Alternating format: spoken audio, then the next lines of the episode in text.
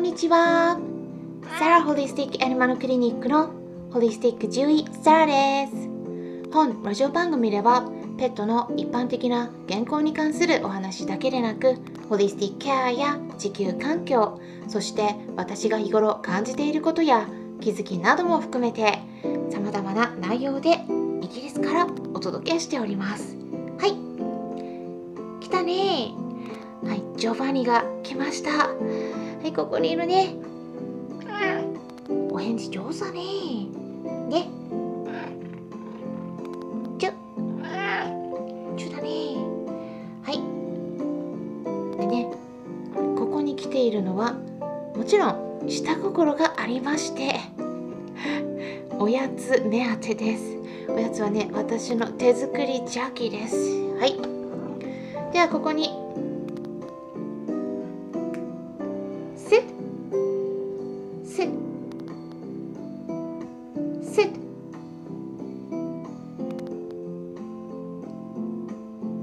ちょっとね座ろうとしたんだけれども。一回ではやらないね。sit sit sit good boy good boy だね。って言ってます。よかったね。もらえたね。はい。じゃあもうちょっとあげようか。すいませんね。ちょっと最初に。ジョーバニーが来たんでねで食べようか。かったね。食べてます。っていうことでねちょっと最初 ちょっとジョバンニの話入りましたけれどもまだねここにいるね。はい座ってます。っていうことで昨日ですね11月29日ヒマラヤ祭りが開催されましたね。で今日はですね高野菜ということで、えー結構コメントいただきましたので皆さんのコメントを読んでねコメント返ししていきたいなと思います。はい。まあいろんなね方まあトータルで38名だったかな。結構たくさんの方が、うん、同じテーマで同じ時間に配信を行ったということで、まあ、すごくねいろんな気づきを得ました、うん、なので今回ちょっと他の方々のコメントをね読んでいって私がねお返ししていくことで、え皆さんにとってもちょっとね新しい気づきを得られるいいきっかけになればなと思います。で昨日、うん、お話ししてたお題っていうのは、えーこれになるんですね。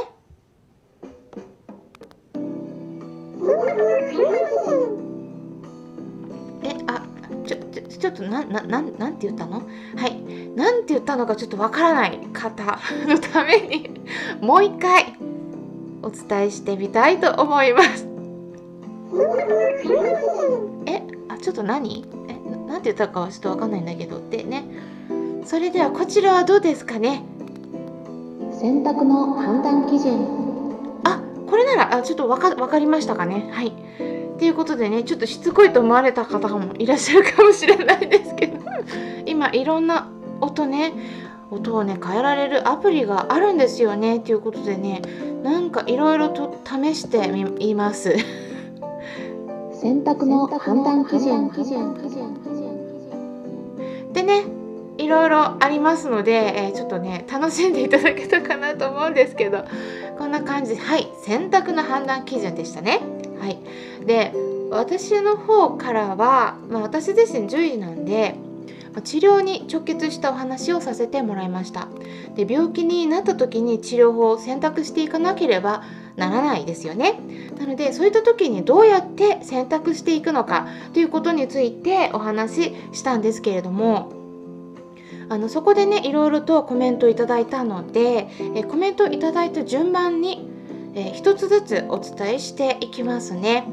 でラジオを配信していない方にとっても他の方のコメントを聞くことでああこういう見方あるんだなっていう風にね新しい視点を入れていくことができるんじゃないかなと思いますので是非最後まで聞いてもらえたら嬉しいです。それではね最初ですね。はいコメントしてくださったのは寿司かな夫婦のつぶやき in オーストラリアの寿司かな？夫婦さんですね。はい。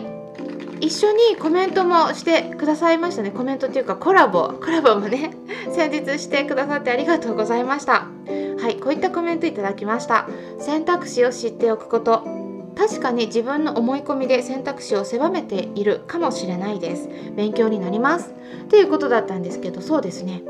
まあ思い込みで選択肢を狭めている時って結構自分自身では気づかなかったりするんですよね。なので、ね、後で振り返った時にはっと気づくこともありますね、まあ、でもね寿司かな夫婦さんの場合はねもうすでに海外移住もされていらっしゃるんで、まあ、選択肢幅広く持っていらっしゃるんではないかなと思います、うん、海外移住もね大きな選択肢の一つですね。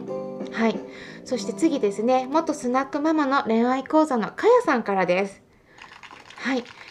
で表裏一体、えー、分かります。判断がいつも正しいとはならないし軌道修正もならないしていかないと大丈夫ですね、まあ、広く考えることを心がけます。っていうことなんですけれどもかやさんはねすでに広くあの柔軟に考えていらっしゃるんではないかなと思いますね、まあ、恋愛のことだけではなくて考え方とか新しい視点とかかやさんの配信内容からはね私もいつも勉強させてもらってます。ありがとうございます。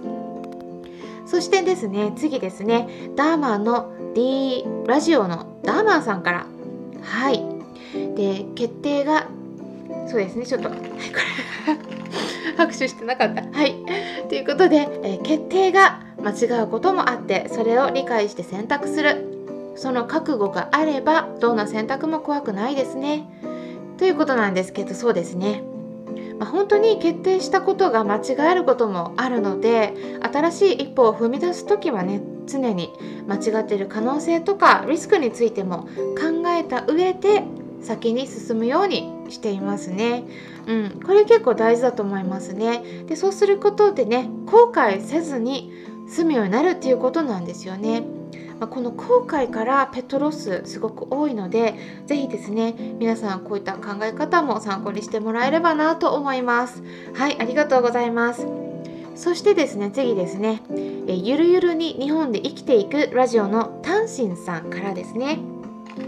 はいで今日もサラさんの声に癒されながら聞きました。サラさんの医療者としての丁寧な姿勢を伝わりました。本当に尊敬します。っていうことなんですけど本当あのプロ中国人のタンシンさんからそう言われると本当に嬉しいです。うんまあ、私ってね結構専門バカなんですね、ま、言ってしまうと。あのなんかねちょっと、うん、基本的な常識とかちょっとね一般的な感覚が抜けてたりもするんで。なんかね職業病っていうかもう知らないんですけどあのワンちゃんとか猫ちゃんとかねなんか動物、まあ、外でね散歩されてるワンちゃんとか見るとねまあどうしてもねなんかビッコ引いてないかとか なんかそういった視点で見ちゃうんですよね。うん、なんかなんかちょっとかゆがってるなとかね、うん、あのちょっとなんか毛艶が良くないなとかねそういうの気づいちゃうんですよね。そんな感じなんですけどいつもねあのそうやって医療にね結びつけて考えてしまう癖があってまあ今回もねはっと気づいたらまあ医療関係に結びつけてしまってましたね。ただ本当はもっと幅広くこう医療に限らずいろんなネタにつなげていければいいなと思ってるところでねこいろいろとちょっと今回もねあの音を変えて入れてみたりとか試行錯誤しているところなんです。はい。まあ、そんな感じなんですけれどもそれから次はですね人生これからラジオのくにくに兄さんです。はい。まあ、さすが医療に携わるサラさんの回答。丸1選択肢はいろいろとあるからオープンにしておく、え、柔軟に対応する。自分の判断が必ずしも正しいわけではない。そして丸2そもそも選択肢がどれだけあるか把握できているのか知っているのかが大事なポイント。コロナの治療もすごく納得です。ありがとうございます。っていうことなんですけれども、まあ、くにくに兄さんってねまとめるのすっごいね的確なんですよねいつも。でこういうまとめをする時って、まあ、結構伝えた側の人のね言ってることとねずれてしまうことがね結構あるんですけどなんかくにくね兄さんのまとめってすごく的確で正確なんであの結構ねくにくに兄さんのまとめって信頼できるものなんだなってこうね感じているところなんです。うん、分かりやすくまとめてくださって本当にありがとうございます。という感じでねここまで、えー、コメント返ししてきたんですけれどもまだまだねコメントくださった方たくさんいらっしゃるので全てまとまりきらないためにね今回はあのここまでとして残りは次回にしていきたいと思います。あとはねヒマラヤ祭りで他の方の配信も聞いてきて他の方々からの回答とかでね結構多いなって気づいたのはまあ楽しいかどうかとかあとは直感で決めるとかねあとは後悔しないかどうかそこで判断すると、まあ、そういったことでね決めるいろんなね内容が多かったと思うんですけれども。まあ気づいたんですよね。あの他にねもう一点。やっぱりですねこのテーマだと、まあ、何を決めるのかの判断基準ってあの何を決めるのかで違うんじゃないかなって思いました、まあ、例えば私の方では医療に関すること、まあ、特に治療を決める上での判断についてお伝えしてきたんですけれどもただこれが治療に関わらないようなことの場合、まあ、結構私もね直感で決めてるなってね後に振り返ってちょっと気づきましたね、うん、でも、まあ、そうやってね直感で決めたことって結構合っていることもあるんですよね、うん、でもね医療に関しては直感で決めたらねちょっとまずいかなと思いました。ちょっとギャンブルっぽくなるのかなってね。ギャンブル？うん。でもまあそういう生き方もねありかもしれないですけどね。まあいろんな生き方があるのかなと思います。皆さんはどうやって決めてますか？もしも何かありましたらお気軽にコメントとかレターもらったら嬉しいです。こんな感じでお伝えしたんですけれども、ね、また次お会いしましょう。